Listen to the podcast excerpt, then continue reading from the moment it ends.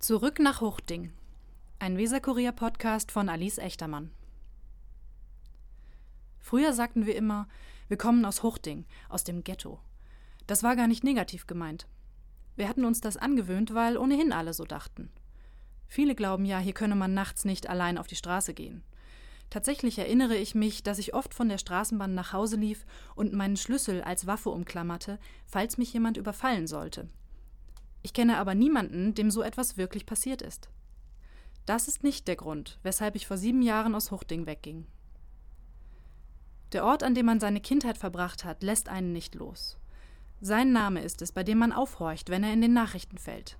Passiert etwas Schlimmes, heißt es oft Huchting mal wieder. Dann denke ich, nein, das ist nicht richtig so. Huchting ist auch anders. Der Stadtteil verdient es, dass man genauer hinschaut.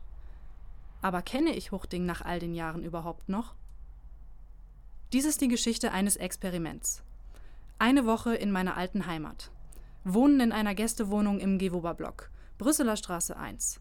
Einkaufen bei Netto. Mittagspause im Einkaufszentrum Roland Center und endlose Spaziergänge durch die Wohnviertel. Ich kenne viele Gründe, Huchting zu verlassen.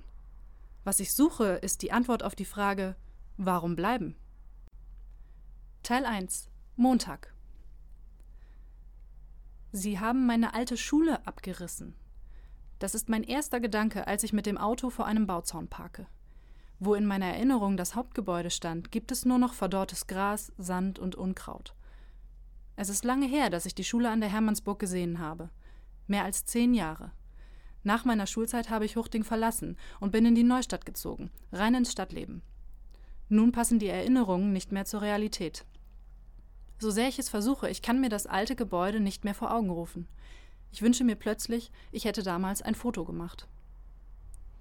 An der Straße stehen viele Schüler, denn die Schule gibt es noch, auch wenn es auf den ersten Blick anders wirkt. Auf dem Weg zum Schulhof frage ich zwei Schülerinnen nach dem Weg zur Schulleitung.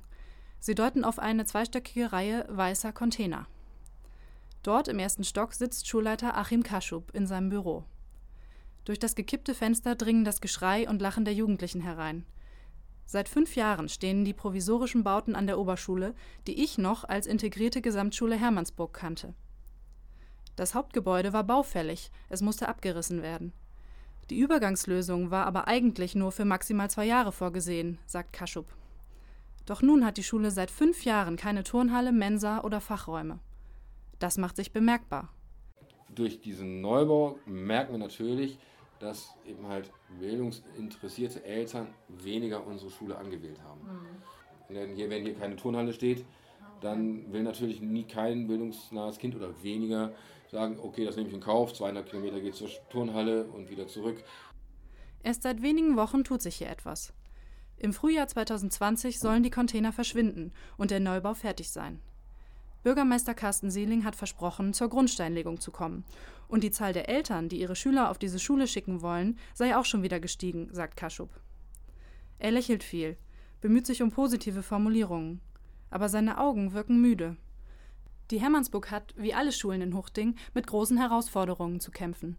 Und sollten die bildungsnahen Kinder, wie Kaschub sie nennt, weiter fernbleiben, könnte die Schule ihr Niveau nicht halten. Ich habe die Hermannsburg mit einer Empfehlung für die gymnasiale Oberstufe verlassen. Ich berichte Kaschub von einem Deutschlehrer auf dem Gymnasium, der erstaunt war, dass ich mithalten konnte. Immerhin kam ich ja von der Hermannsburg. Der Ruf ist immer grundsätzlich schlechter als das Ergebnis, was daraus kommt. Und das ist natürlich schade und es ist unglaublich schwierig und ich glaube, es war damals so und es ist auch heute noch so.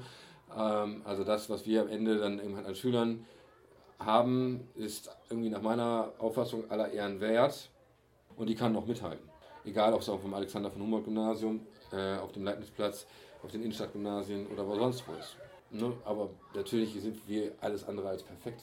Laut Kaschub hat jedes fünfte Kind an der Hermannsburg speziellen Förderbedarf. Dazu kämen zehn Kinder aus Flüchtlingsfamilien, die einen Vorkurs besuchten und ungefähr 70 Prozent Schüler mit Migrationshintergrund.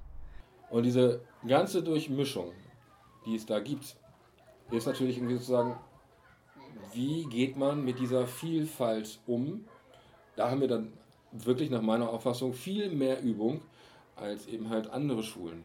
Ne? Und dann natürlich auch eine höhere Toleranz dahingehend, dass man sagt, okay, wir tolerieren diese Werte aus den verschiedenen Nationen, von den verschiedenen Menschen miteinander und wir setzen sie sozusagen so um, dass es nicht eine Belastung ist, sondern auch wirklich ein Gewinn. Der Schulleiter selbst wohnt in Findorf. An Huchtim gefällt ihm, dass es hier so viele Menschen und Institutionen gibt, die sich um Jugendliche kümmern. Der Sportverein TuS Huchting, die Stadtteilfarm, der Kulturladen.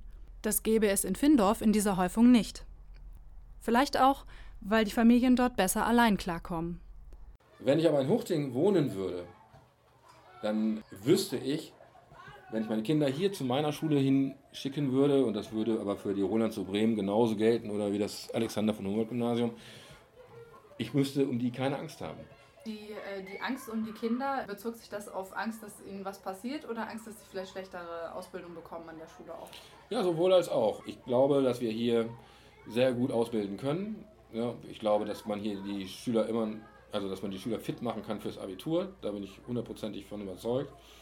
Und unser Leitbild, ja, das wir hier von der Schule haben, wir kümmern uns, ist wirklich ernst gemeint. Also niemand geht unter. Als ich wieder im Auto sitze, denke ich darüber nach, warum ich damals eigentlich aus Huchting weg wollte. Als ich klein war, liebte ich es. Ich spielte im Park links der Weser, schlug mich durchs Unterholz und kletterte auf Bäume.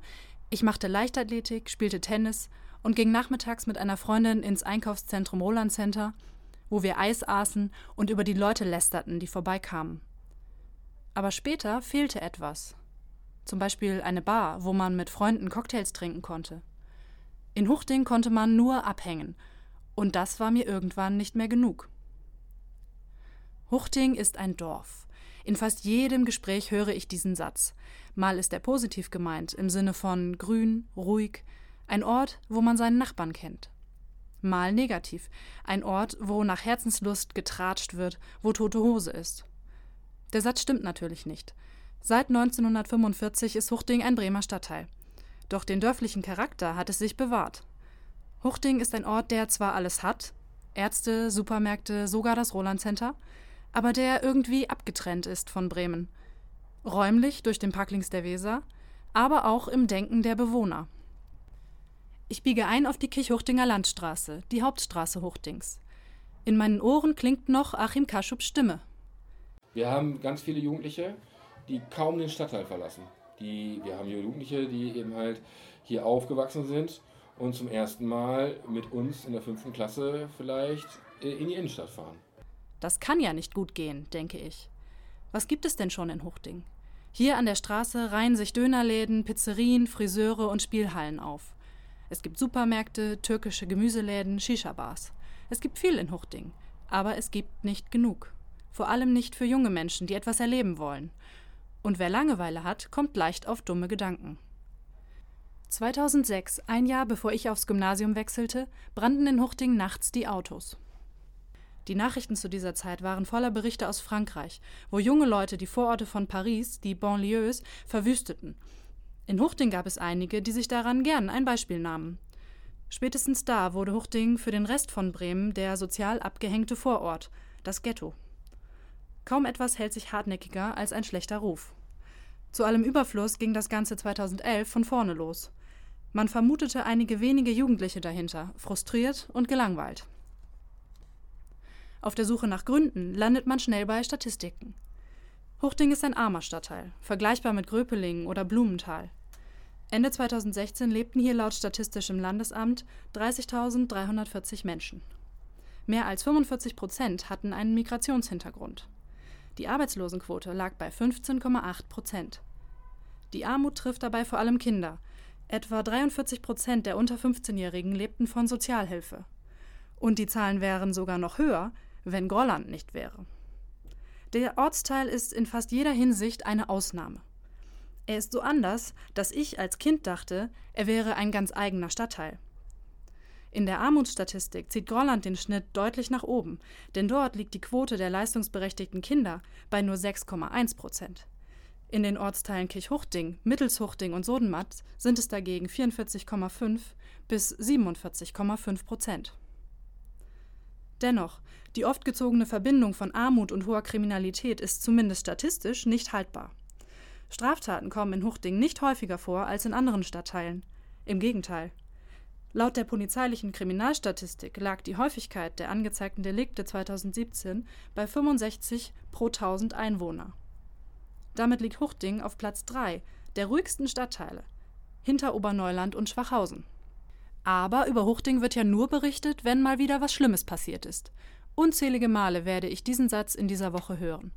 Das erste Mal sagt ihn Thorsten Diekmann an diesem Montag auf dem Polizeirevier Huchting. In seinem Büro wirkt der 58-Jährige mit Glatze und tätowierten Armen irgendwie fehl am Platz. Er ist eher der Typ für den Einsatz auf der Straße. Und er ist der Meinung, dass viele Bremer durch die Medienberichte ein verzerrtes Bild von Huchting haben. Drogengeschäfte, Fäden zwischen ausländischen Familien, Schießereien auf der Straße. Ja, das alles gäbe es zwar. Doch seiner Ansicht nach sind das einzelne Vorfälle, die selten Außenstehende betreffen. Ich bin groß geworden in der neuen Fahr, die ähnliche Strukturen hat. Ich habe 30 Jahre in Burgdiek gewohnt. Sie ist genauso ähnlich von der Zusammensetzung der Bevölkerung. Da gibt es diese Reihenhäuser, da gibt es Bungalows, da gibt es die Hochhäuser und das gibt es in der Fahr und es gibt es auch in Teneva. Also es gibt überall Parallelen. Es gibt nur immer bestimmte Vorfälle, die hochdramatisiert werden. Und wer, wer sich hier in Hochding auskennt, der weiß, hier wird keiner auf der Straße zusammengeschlagen, hier wird keiner ausgeraubt. Das findet hier alles gar nicht statt. Die Leute spielen aber ein Szenario, was hier eigentlich angeblich stattfinden soll. Und das habe ich in diesen, bislang bin ich ja fast zwölf Jahre hier, nicht kennengelernt. Die Vorfälle, mit denen man Schlagzeilen mache, seien fast immer Konflikte zwischen Familien, Verletzungen der Ehre oder Geschäfte, die nicht nach Wunsch verliefen. Es geht hauptsächlich ganz oftmals um die um libanesische Großfamilien, die hier machen, was sie wollen, die ihre Parallelgesellschaft haben. Das zeigt auch diese Familienauseinandersetzungen, mit denen wir dann immer Schlagzeilen machen. Hm. War ja hier gerade ja, um die genau, Ecke. Leila Lounge war ja wieder so ein Ding. Und wir haben ja vorher, gerade vorher haben wir die Schießerei gehabt in der Utrechter und die Auseinandersetzung, das war wieder ein anderer Familienclan oder zwei. Also man hat sich ständig in der Wolle. Dass das ein Problem ist, streitet Diekmann natürlich nicht ab. Viele Hochdinger hätten auch keine Lust mehr, das Treiben dieser Menschen in ihrem Stadtteil zu tolerieren. Denn es trage dazu bei, dass bei einem Vorfall alle wieder verächtlich sagen: Ach, wieder mal in Huchting. Nach 34 Jahren im Streifendienst, davon elf Jahre in Huchting, ist Diekmann vor einem halben Jahr Kontaktpolizist geworden. Seitdem fährt er meist mit dem Fahrrad durch den Stadtteil. Das hat den Vorteil, dass er viele Leute trifft. Sie können bei mir in jede Kneipe hier reingehen, in jedes Lokal, in jede Teestube, ohne dass mir einer an, an, ans Hemd fällt, weil ich die kenne. Und weil ich sie kenne, sind sie nicht anonym und dann machen sie keinen Blödsinn oder weniger Blödsinn. Die Jugendlichen in Huchting sind es, die Diekmann besonderes Kopfzerbrechen bereiten. Es gäbe für sie zu wenig Aufenthaltsbereiche, wo die einfach mal hinfahren können, sich treffen, auch mal laut sein, sagt er. So ein Platz müsse natürlich von der öffentlichen Hand gereinigt werden, damit es keinen Ärger mit den Anwohnern gebe. Es sei utopisch zu denken, die Jugendlichen würden den Ort selbst sauber halten. Kürzlich habe es auch Probleme mit einer Gruppe Teenager im Roland Center gegeben, erzählt er. 13- oder 14-jährige Jungs, alte Bekannte. Das, das Schlimme ist nur, sie haben Jugendtrepphausverbot, sie haben ein Roland Center Hausverbot, sie haben da, weil, weil sie irgendwo, ja, ich weiß nicht, wo das herkommt, sich überhaupt nicht an Regeln halten. Ne? Sie machen einfach so, sie spielen auch nicht. Spielen ist für sie andere Leute ärgern. Oder irgendwas kaputt machen oder irgendwas. Das ist für sie Spielen. Und dann frage ich mich, wo kommt das her? Wie kommt man daran? Huchting lässt so manchen ratlos zurück. Es ist ein Stadtteil mit vielen Konflikten. Hier liegen gutbürgerliche Verhältnisse und Armut direkt nebeneinander. Dennoch gibt es dieses Gefühl. Wir, die Huchtinger. Wir gegen den Rest, der uns nicht versteht. Auch in meinem Freundeskreis stelle ich das manchmal fest.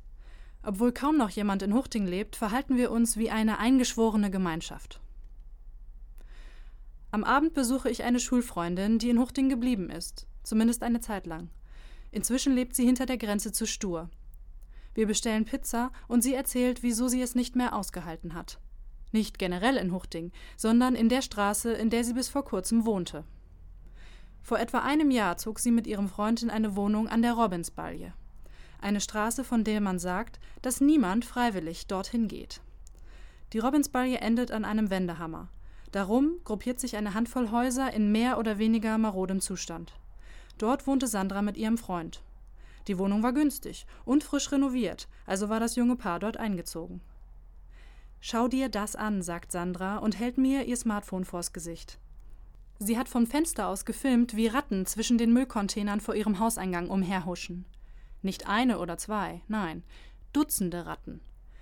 Sandra hat immer noch Ärger mit ihrem ehemaligen Vermieter, deshalb möchte sie ihren vollen Namen lieber nicht in der Zeitung lesen. Ständig war vor ihrem Haus und im Hausflur alles voller Müll, erzählt sie. Die Nachbarn hätten die Haustür unten so gut wie nie zugezogen. Alles war offen und nachts hätten sich irgendwelche Leute Autorennen auf der Straße geliefert. Bei jedem Geräusch sei sie hochgeschreckt, sagt die 28-Jährige. Seit sie in Stur wohnt, schläft sie besser. In den Häusern an der Robinsbalje leben viele Menschen mit Migrationshintergrund, ein großer Teil davon aus den Balkanländern. Das hat mir Kontaktpolizist Thorsten Diekmann erklärt. Die Nachbarn waren alle immer freundlich, sagt Sandra.